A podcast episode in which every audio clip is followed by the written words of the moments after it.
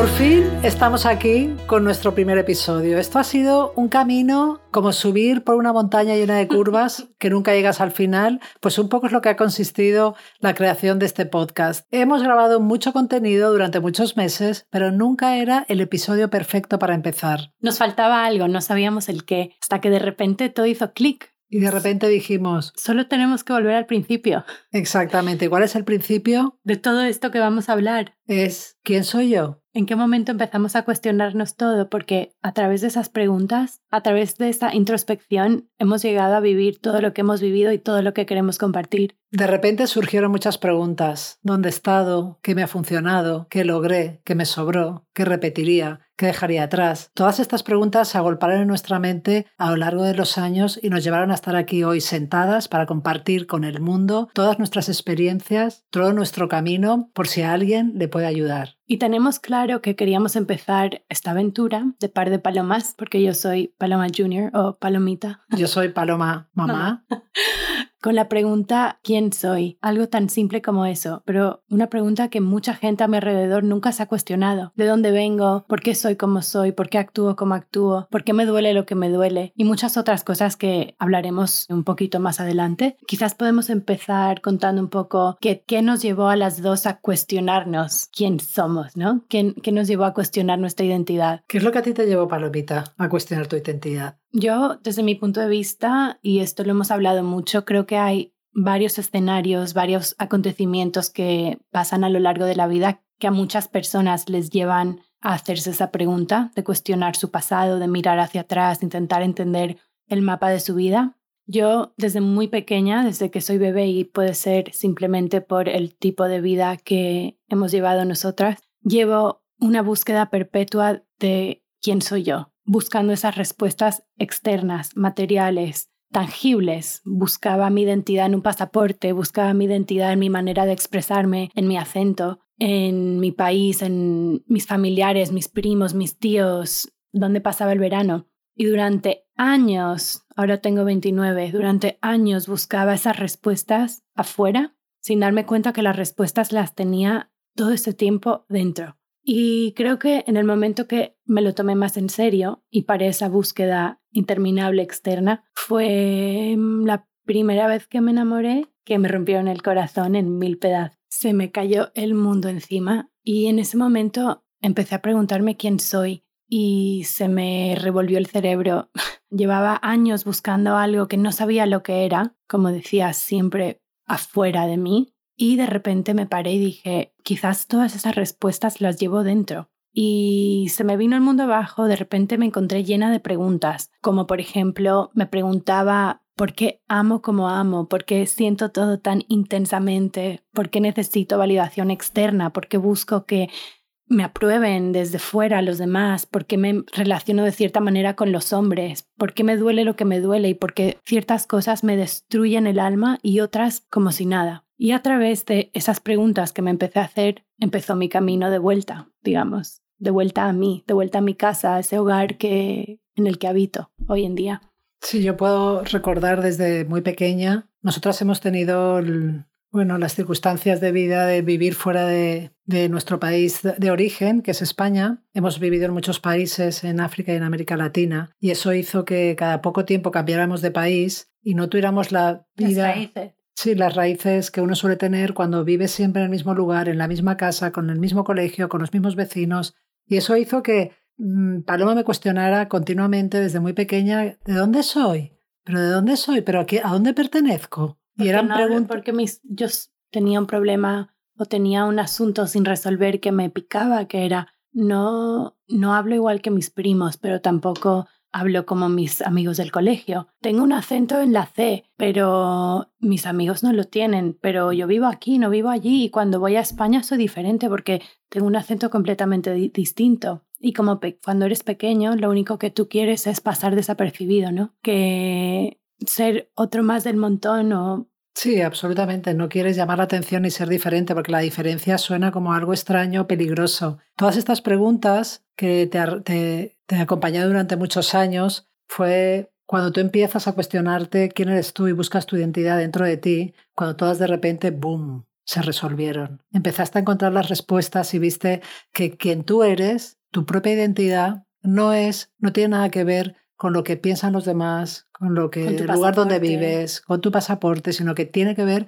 con tu propio camino vital, por cómo tú has vivido de pequeña, cómo has interpretado o cómo crees que tienes que ser porque otros han decidido cómo tienes que ser. Yo, en mi caso, si me pregunto y hago pongo la vista atrás cuando empecé a hacer este camino maravilloso que hay entre la cabeza y el corazón, que ha sido el viaje probablemente no, estoy segura, es el viaje más largo de mi vida, ¿no? El que va de la cabeza al corazón, que creo que tiene veintipico centímetros, pero que se puede alargar por, por, años. El primer recuerdo que tengo de cuando abrí esa puerta que tienes dentro de tu, de tu interior, esas habitaciones que, que mantenemos cerradas con siete llaves que no queremos nunca abrir, fue justamente con la boda de mi hermano. Mi hermano el pequeño, yo soy la, la sexta de siete y tenía un tema sin resolver con, con, mi madre, mi hermano y yo. Mi hermano, yo era la pequeña hasta que nació mi hermano y eso me generó a mí interpretar que ya no merecía ciertas cosas. Y fue justo ese momento cuando empecé a abrir el interior, empecé ese camino hacia adentro y empecé a descubrir y a entender muchas cosas. Por supuesto que eso fue el primer intento, pero si realmente como decías tú, Paloma, antes, hubo un hecho en mi vida, porque está claro que hay acontecimientos, situaciones en la vida que te hacen dar un cambio radical y eso lo vemos en personas que han sufrido una enfermedad muy terrible. Una muerte. La muerte de una persona. Un breakup traumático. Sí, cuando de repente hay un divorcio inesperado. Puede ser también un cambio de país. Puede ser. Hay muchísimas situaciones que te pueden llevar a preguntarte quién eres, porque te sacan de tu zona de confort. Pero también pueden haber simplemente un run run interno que mantienes en tu cabeza que, no, que, te, que te impulsa continuamente a esa búsqueda constante de por qué tengo esta insatisfacción, qué es lo que me está faltando, qué me pasa a mí, por qué reacciono de esta manera. Estás buscando algo y no sabes lo que es, no sabes cómo huele, cómo se siente, de qué material es, pero sabes que hay algo que está ahí a mí, cuando ya se me abrió por completo mi, mi camino, fue cuando, cuando me separé. Después de una relación muy larga, de más de veintitantos años, en la que yo mi identidad la, la tenía completamente ligada a mi pareja, yo era en función de, yo vivía por que mi pareja vivía aquí, yo le seguía porque su trabajo era, yo era la mamá de, cuando de repente me caigo, me, me caigo del Empire State en caída libre llego abajo y me deshago en pedazos. Y de repente siento el vacío, la nada, la oscuridad dentro de mí. Y ahí descubro que no sé quién soy. ¿Quién soy yo sin estar con esta persona? ¿Quién soy yo sin estar casada? ¿Quién soy yo si no soy la mamá de Palomita y María? Y ahí empezó mi verdadero camino. Tuve la gran suerte de empezar este camino acompañada con una muy buena terapeuta que me ayudó mucho a descubrir cada uno de esos lugares escondidos que habían dentro de mí que me daban tanto miedo explorar.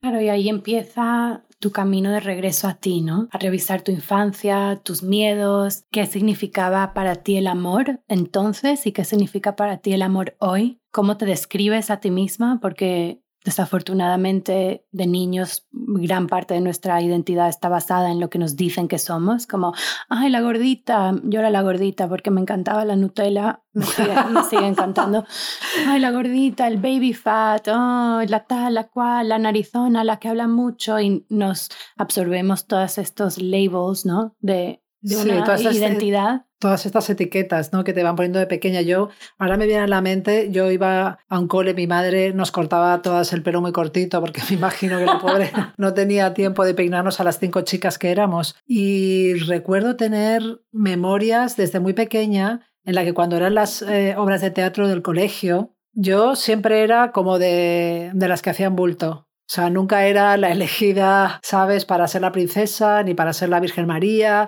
porque yo era morena con el pelo corto y mis amigas eran monísimas con el pelo liso, largo o rubias, ojos verdes. Entonces, todo eso, mm, claro, yo es que ¿Qué, es lo que de pastor, ¿no? Al fondo. Yo siempre era como el pastor, los hebreos. La oveja. Sí, de oveja, las que, las que iban al final, ¿no? Esas pequeñas cosas que te pasan cuando eres pequeño. Es increíble cómo te marcan tu identidad, que tú te puedes identificar con esas interpretaciones que haces con una persona que no eres, que no mereces, que vales menos que los demás, que eso absolutamente a mí me pasó. Y de repente, cuando ya empecé mi camino de vuelta y empecé a trabajar en mí, me di cuenta que yo siempre me ponía en la parte de atrás. Me puse en la parte de atrás durante muchísimos años, durante todo mi matrimonio. Jamás se me ocurrió priorizarme, pensar, bueno, ¿qué es lo que yo quiero? ¿Dónde quiero ir? ¿Cómo me puedo proteger? ¿Cuáles son mis necesidades? Y un poco te fuiste moldeando de la mujer de, la esposa de, a la mamá de. Sí, absolutamente, fue una transición absoluta. De esa manera, además. Me acuerdo una amiga cuando ya me había divorciado que estábamos un día tomándonos unas cañas y me dijo, Palo, ¿qué vas a hacer ahora? Y le dije, el viaje más importante de mi vida. Ah, ¿que dónde te vas? Y yo le dije, a mi interior.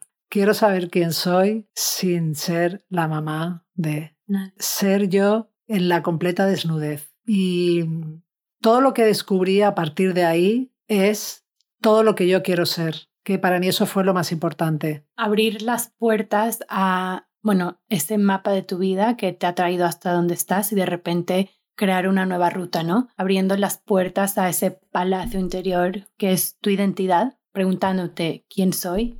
De repente abres esas puertas y te encuentras con una mansión entera llena de habitaciones, de cuartos que han estado cerrados durante años, que necesitaban ser desempolvadas, liberadas, limpiadas para que entrara la luz de repente decorarlas con las flores que te gustan, las cortinas que te gustan, ¿no? Sí, para mí ha sido muy interesante, sobre todo este camino de descubrir quién eres, quién soy, entender y comprender por qué yo he actuado de determinada manera. ¿Por qué yo he atraído a determinadas personas a mi vida? ¿Por qué yo nunca me ponía delante? Como os decía, yo era el pastorcillo. Y eso lo trasladaba a todos los aspectos de mi vida. ¿Por qué cuando alguien me levantaba la voz yo me, quedaba petrificada?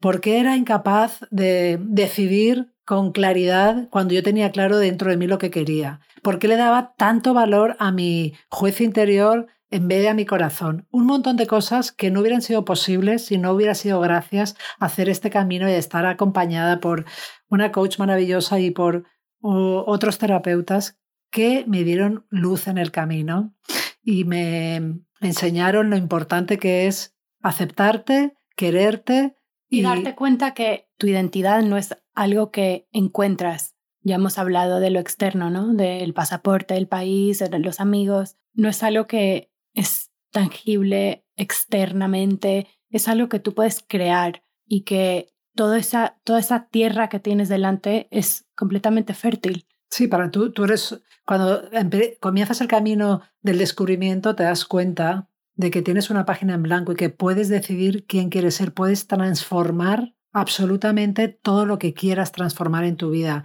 Además, con el descubrimiento de quién eres, te reconcilias con todas las partes, te reconcilias contigo mismo, te reconcilias con todos los yo que te conforman, porque al ponerles luz, sacarlos afuera, eres capaz de aceptarlos, de tener compasión, de quererlos, de entenderlos y sobre todo integrarlos. Durante mucho tiempo, creo que en, mi caso, por ejemplo, yo he tapado, tapaba muchas partes de mí, muchos yo, muchas palomas que no me gustaban. Esas palomas las dejaba como para atrás, las echaba y luego te das cuenta con este trabajo que todas las partes de ti son importantes y que todas tienen que ponerla a la luz y que tú has de darles el tamaño que tú consideres que deben de tener. Has de darle el espacio a esas partes de ti que más amas y poner en el asiento de atrás a las otras partes que no amas tanto. Y creo que es importante también compartir que no necesariamente tienes que vivir un episodio traumático para cuestionarte quién eres y cuestionar tu identidad, ¿no? Puede ser, como decíamos antes, simplemente ese gut feeling de decir, hay algo que no sé lo que es, pero lo voy a buscar y buscar y buscar hasta encontrarlo porque lo encuentras y creo que sería importante que compartamos después un poco qué nos ha funcionado a nosotras. Eso al final, si quieres, podemos hablar un poco del camino que hemos seguido en nuestro caso y cómo ha sido. Lo que sí que no quiero dejar de hablar es que este es un camino que no es fácil. Me refiero, yo tengo muchas clientas de coaching y entonces veo la resistencia, la misma que yo sentí cuando empecé este camino, a abrirse a uno mismo, a dar la vuelta a la mirada, mirarte hacia adentro y empezar a ver qué es lo que está ocurriendo dentro de ti. Durante todo el proceso tienes que vivir una etapa de duelo, porque a veces no es agradable, es incómodo, ves partes de ti que son partes de ti, inevitablemente, que no te gustan. Ves cómo durante mucho tiempo, yo lo comparaba con la Bella Durmiente, o sea, yo me, me dio la sensación que estuve despierta pero dormida durante muchos años, literalmente como la Bella Durmiente. Y no fue hasta el momento que abrí los ojos y dije, wow, empecé a ver el mundo de verdad con mis, a través de mis ojos. Entonces, hay que tener en cuenta que vivir este proceso es doloroso. Sí, yo, para mí fue un antes y un después, ¿no? Cuando empecé a cuestionarme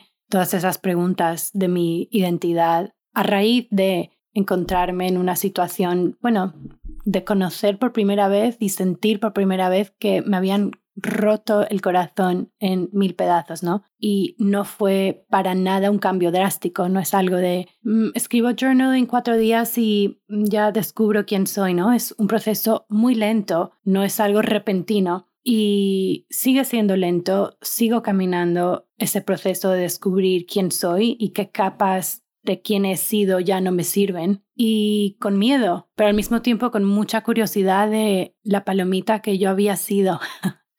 y ahora me puedo reír, pero al mismo tiempo genera una profunda tristeza por esa niñita que al reflexionar en tu infancia y todas las cosas que has vivido durante el trayecto de tu vida, visualizar esa niña pequeña que lo único que necesitaba en ese momento quizás era cariño, atención, sentirse vista, y no fue. Y revisitar la infancia me llenó de dolor y creo que es el caso para muchas personas, ¿no? La, la infancia de muchas personas es compleja, es complicada, más aún cuando la ves desde los ojos de un adulto. Sí, creo que el, el hecho de, de empezar este camino te lleva sin ninguna duda a revisar un poco qué interpretaste tú de niña, qué era para ti, cómo interpretaste tú el amor cuando eras una niña y cómo desde ese amor que tú has interpretado, desde esa definición que tú hiciste de manera inconsciente, has ido proyectando el amor de mayor. Creo que eso es fundamental en el momento de saber quién soy yo porque las relaciones que establecemos en general están basadas en esa primera percepción que tuvimos de pequeños de lo que significaba el amor,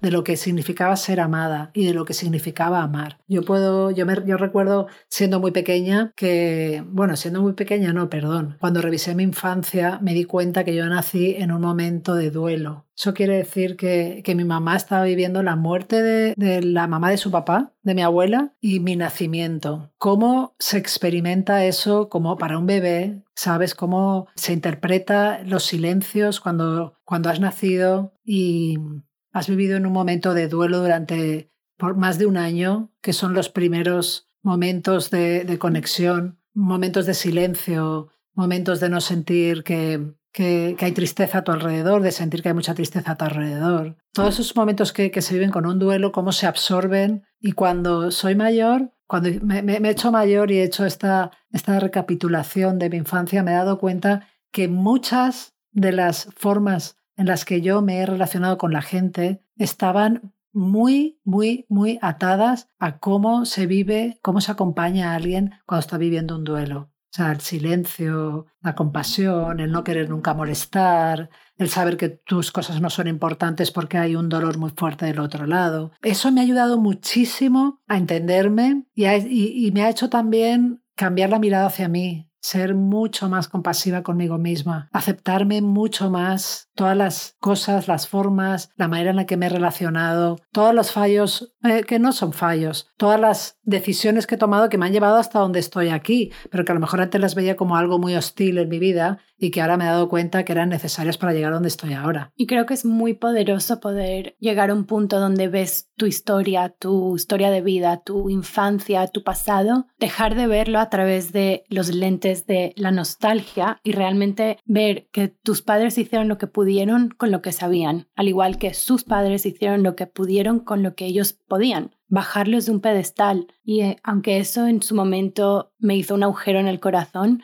al mismo tiempo me liberó y me ayudó a entenderlos, a perdonarlos, a perdonarme a mí por no haber sido esa mamá que para mí misma que en ese momento necesitaba, ¿no? Me explicó también por qué me dolía lo que me sigue doliendo y por qué ciertas cosas me parecen completamente arrasadoras como persona y Sí, todos los comportamientos. Yo, eh, trabajando con una, con una clienta, recuerdo que ella vivía en el, en el conflicto permanente. Ella me explicaba que todas las relaciones que establecía eran conflictivas y ella misma se definía con esa etiqueta que le habían dicho toda la vida. ¿Sabes? Que es que tú eres la problemática, era la hija, era la oveja negra, era la que traía siempre problemas, era la que siempre estaba protestando por todo. Luego, con, haciendo su trabajo de, de descubrir quién soy yo, se dio cuenta que ella había asumido esa etiqueta que le habían puesto de que era una persona conflictiva y desde ese lugar establecía todas sus relaciones. Tenía conflictos con su familia, con su mamá, con sus parejas, con todo el mundo y se dio cuenta de repente que la zona suya del confort era estar en conflicto, porque era lo que ella creía que era. Cuando descubrió quién quería ser, para ella, primero, por supuesto, fue un, un proceso muy doloroso, muy lento, que requirió de tener mucha, darse su tiempo para vivir ese duelo que tuvo que vivir para abandonar a esa persona que ya le habían hecho creer que era o que ella había asumido que quería ser y crear la nueva persona que quería ser, que por supuesto no era, no, o sea, no tenía nada que ver con ser una persona conflictiva. Es más, una persona maravillosa, súper dulce y capaz de establecer relaciones preciosas. A mí también este proceso de cuestionamiento hacia mi identidad me cambió la vida y no solo, bueno, en gran parte mis relaciones, no solo amorosas, pero también amistades, se transformaron por completo, pero quizás la relación más importante fue la relación que yo tengo hoy conmigo misma, ¿no? Porque, como decías tú antes, de repente la mirada hacia ti misma se vuelve más suave, mucho menos hostil, no te juzgas, podemos entender que hemos crecido y seguimos viviendo en un mundo donde los adultos no nuestros, bueno, yo soy adulta, pero, sí, pero los que nos crían, ¿no? Exacto, las personas que nos, que nos crían cuando somos pequeños. No tienen las herramientas para darnos ese espacio, ese puerto seguro para simplemente existir como niños. Sí, estoy muy de acuerdo con todo lo que dices, porque además el hecho de, de revisar tu historia personal, y buscar quién eres tú te aleja totalmente de buscar culpables. O sea, ya tienes que, frenar en seco en echar la culpa de yo soy así porque mi padre me hizo esto, yo soy así porque mi madre no sé cuánto, yo soy así porque me faltó esto, yo soy así porque me faltó lo aquello. Y siempre buscando a responsables fuera de ti de cómo tú eres hoy, de las cosas que a ti te molestan, de cómo te sientes mal, de las cosas que te, que te hacen sufrir. ¿Sabes? La vida patas para arriba cuando, cuando te pasa esto. ¿Sabes? Porque te abre muchas heridas, te remueve muchas emociones y de repente te das cuenta que eres responsable 100% de ti mismo y de quién quieres ser. No puedes dejar o sea, ya no hay excusas de decir, no, yo es que soy así porque es que a mí no me dejaron eh, estudiar la carrera que yo quería. No es que yo no soy así porque es que resulta que es que yo no tuve esto o me faltó aquello. No. Y cuando decides embarcar en ese camino y pasa el tiempo y te haces mayor y de repente te responsabilizas, sí va a doler y va a doler mucho. Duele saber que no fue suficiente el trato que te dieron, duele saber que no se pudo hacer mejor, que sobró de esto, faltó del otro, duele y duele tanto que lo puedes cargar por toda tu vida. Sí, incluso si no haces ese trabajo, mm, puedes acabar tu vida diciendo que no la pude cambiar porque soy víctima de lo que me pasó cuando era pequeña, de aquel acontecimiento que ocurrió, de no haber tenido esto, de que me ha faltado lo, otro, y te quedas en el papel de víctima toda la vida, que es súper maravilloso el papel de víctima, porque con el papel de víctima no tienes que tomar ninguna acción, tienen que venir todos a salvarte. Pero ese dolor no se va, sigue ahí y se manifiesta en ya sea vínculos tóxicos, relaciones tóxicas, relaciones fallidas, superficiales, Insatisfacción permanente. Insatisfacción permanente que quizás no sabes ni de dónde viene porque no te has parado a mirar el pasado, ¿no? Y si no nos rematernamos y repaternamos, si no somos el padre y la madre que el día de hoy necesitaríamos, puedes vivir con esta perpetua insatisfacción. Sí, y es una cuestión de sanar, que aunque es una palabra que suena un poco... Overused. Sí, como que se ha usado mucho o se ha utilizado para, para a lo mejor otras áreas. No encuentro otra mejor definición de lo que ha supuesto para las dos. Quién preguntarnos quién somos, ¿no? Sí, y sanar todo lo que había dentro de mí que tenía que sanar para realmente poder ser quien soy y asumir el control absoluto de mi vida, de quién, qué es lo que quiero, cuál es la vida que deseo. Comprender a mis padres, a mis emociones, a mis reacciones a ciertas circunstancias. Para mí conocer todas mis heridas de la infancia me sanó poder entender por qué mis padres son como son me liberó. Me convirtió en adulta, en mujer, pero sobre todo me enseñó a rematernarme y repaternarme donde necesitaba, a sanar lo que ahora está muy de moda, mi niña interior, que es un tema que hemos hablado desde que tengo memoria como teenage years, pero la niña interior siempre ha sido algo que hemos hablado mucho en nuestra bueno, es un tema para otro podcast. Sí, y otra cosa que quería añadir es que el, el camino, este es un camino que lo puedes empezar en cualquier momento. No necesariamente tienes que esperar a ser adulta. Mi hija lo empezó siendo muy joven, su búsqueda. Tendría unos 25 años más o menos. Sí, pero antes empezaste tu búsqueda con tu identidad, mucho antes. Sí, yo creo que lo que intentaba explicar antes es que fue un hubo una transformación entre una búsqueda externa a lo tangible, a, mi pasaporte, a la, mi manera de comunicarme y se convirtió en algo totalmente interno. Sí, todo, todo nace dentro, todo, todo, todo, todo empieza dentro de ti. Y... Sí, a mí me preguntan y tengo amigas que me lo han preguntado, ¿no? ¿Cómo con todo lo que has vivido, cómo has llegado a donde estás hoy, a este lugar de tanta paz interior? Diría que el principio es ahí, preguntarte quién soy, probablemente una de las preguntas más importantes de tu vida. Sí, creo que es una de las preguntas que suponen uno de los retos más grandes de la vida, ¿no? Por eso con tanta frecuencia se evita y ponemos el foco en otros lugares, ¿no? En otras cosas, en cosas de afuera que son mucho más fáciles. Creo que sería importante que compartiéramos cuál es el camino que hemos seguido y qué herramientas hemos utilizado para llegar a este lugar maravilloso en el que habitamos actualmente, en el que lo más importante es la paz interior que sentimos. ¿Por dónde crees tú, cuál creías tú que sería el primer paso que habría que dar? Para mí, como he dicho antes, el camino de regreso a casa, a mi casa, en la que ahora habita quién soy, fue preguntarme quién soy. Y el primer paso para dar espacio a responder esa pregunta fue dedicarme tiempo para mí. Tenía fobia a estar sola, o sea, me daba ansiedad pensar que venía de trabajar y iba a estar sola en mi casa. Llenaba mi tiempo con lo que fuera. Cualquier plan, decía que sí a todo, mi moto de vida era sí a todo, a veces sigue siendo, pero mm, tuve que parar y decir, no, tengo que crear espacio en mi vida para dedicarme tiempo para mí, darme cuenta que yo soy lo más importante de mi vida y empezar el proceso del autoconocimiento pudiendo literalmente agendar en mi vida tiempo para mí. Y es literal, los ponte miércoles en la tarde, voy al gimnasio, luego vuelvo a mi casa y estoy sola, en silencio, con mis velas, mi té o mi copa de vino.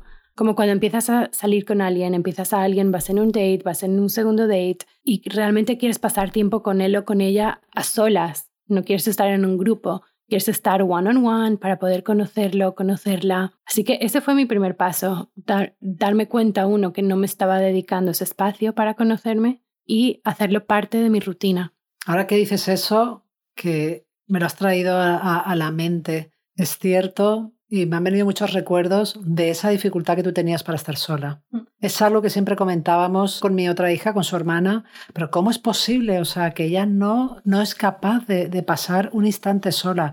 Y había muchas formas de evadirse. Una, quedar con las amigas, otra, ponerse una serie de Netflix, otra, ponerse un, a ir a un pub a tomarte una, una birra, un pub aquí en Inglaterra. Otra era las redes sociales. O sea, tenía muchísimas escapatorias para no mirarse a ella misma. Y no, no, me, no me acordaba yo de esto ahora cuando me lo has dicho. Qué alegría y qué gran cambio ha ocurrido en tu vida, que ahora es absolutamente todo lo contrario. Es parte de su rutina diaria el tener que pasar tiempo con ella misma. El segundo, para mí el segundo paso sería el, el hacerte preguntas sobre ti. Nosotras, bueno, yo en mi caso, desde muy pequeña he escrito diarios y es algo que a mis hijas desde pequeñas las empujé a que lo hicieran. Tengo diarios desde los 9, 8, 9 años. Sí, o sea, me acuerdo que al principio había resistencia cuando eran pequeñas, cuando empezaron a escribir. Cuando, tenían, cuando empezaron a escribir con 6 años, ya tienen su primer diario, que obviamente no podían escribir frases largas, pero ahí está. Y, Creo que eso ha sido algo muy bueno que nos ha acompañado durante este tiempo. Es cierto que yo en mi caso he sido intermitente y ha habido momentos en los que lo he abandonado, pero tener tu diario, tener tu, tu espacio journaling en el que coges X días a la semana y te respondes para empezar este camino a preguntas tipo ¿quién creo que soy? Es que esa es la primera pregunta. ¿Quién creo que soy yo? ¿Quién creo? ¿Quién creo que soy yo? La segunda, ¿qué piensan los demás que soy? Es otra gran pregunta. Para eso hay muchos ejercicios. Puedes preguntar a tres personas que te conozcan bien, que te describan. Luego viene una tercera pregunta. ¿Cómo me gusta mostrarme al mundo? Y por último, ¿quién quiero ser? Ah, y de ahí van a salir un montón de preguntas. ¿Qué quiero cambiar en mi vida? ¿Qué es el amor para mí? ¿Cómo se ve? ¿Cómo se siente? ¿Cómo amo? ¿Por qué amo como amo? ¿A quién dejo que me ame? ¿Qué decido y qué, hago cuando amo? ¿De cuándo pongo límites? ¿Dónde los pongo? ¿Soy capaz de poner? ¿No los pongo? ¿Cómo recibo que me pongan límites a mí? Por fortuna por desgracia, todas esas respuestas están dentro de ti, están enterradas en tu infancia, están enterradas en tu propia historia de vida que has de revisar. Y para cambiarlas, para transformarlas, para darles luz y para ver realmente de dónde salen, y qué mejor lugar que sacarlas fuera dentro de un papel, una conversación contigo misma. El tercero, quizás observar mis reacciones, ¿no? ¿Cómo, cómo reacciono a las cosas? ¿Qué florece en mí cuando me encuentro en tal situación? Sí, creo que este es un, algo muy importante. A mí me gusta explicarlo en, en los talleres que doy, como la, que nosotros somos como una mesa de cuatro patas. Cada pata es uno de nuestros cuerpos, el cuerpo físico, el cuerpo emocional, el cuerpo mental y el cuerpo espiritual. ¿Cuál es mi patrón de comportamiento en esas cuatro patas? ¿Qué ocurre? ¿Qué ocurre cuando me encuentro en una situación, en una situación concreta, en la que siento un malestar? ¿Cómo reacciono? ¿Qué siento en mi cuerpo? ¿Qué me está diciendo? ¿Qué emociones me produce determinada situación? ¿Cuáles son el diálogo interno que tengo en ese momento? ¿Cómo me siento deconectada conmigo misma, con mi esencia. Creo que observarse es fundamental. Creo que la observación de cómo yo reacciono sobre las diferentes situaciones de la vida que me cuestan un esfuerzo, es clave para saber quién soy y es clave para poder reconocer cuáles son mis patrones de comportamiento, cuáles son los que me gustan y cuáles son los que me gustaría tener de una manera diferente. Voy a poner un ejemplo. Si yo, por ejemplo, era una persona que cuando tenía una conversación subida de tono, mm, en cuanto la otra persona levantaba la voz, yo me quedaba petrificada. Mi cuerpo físico sentía temblores, se me aceleraba el corazón, me entraba un dolor en el estómago, se me ponía una bola gigante en, en la garganta, era incapaz de hablar, se me bloqueaba el cerebro. Literalmente, mi sistema nervioso se ponía en modo alerta, se me apagaban todas las conexiones de la lógica. Estaba como, ¿qué va a pasar? Tengo que huir. Sentía un miedo enorme. Las emociones que sentía eran de tristeza, de indiferencia hacia mí, de rabia, de mm, un montón de, emociones más. Por otra parte, mi mente me decía, se ponía en un diálogo que era de una velocidad acelerada, en la que era incapaz de escuchar lo que me decía la otra persona y solo me decía, cállate, no digas eso. Me, me mandaba todos mensajes para que yo no hablara, no dijera, tú no tienes razón, estás equivocada, la culpa es tuya. Ese era mi patrón de comportamiento. El momento que tú te conviertes en tu propio observador y cuando has hecho la revisión de tu vida eres capaz de ver de dónde viene esa reacción que tú cuando eras pequeñita la utilizaste y entonces te funcionó, eres capaz de cambiarla, eres capaz de hablar y decir, bueno, ahora cada vez que pase esto ya no soy palomita, una niñita pequeña que reaccionaba así cuando su papá le gritaba o cuando su papá le regañaba o cuando el profesor le llamaba la atención. Ahora soy una mujer adulta, yo tengo voz, voto, respiro profundamente, explico mis necesidades, doy mis opiniones sin tener ningún temor.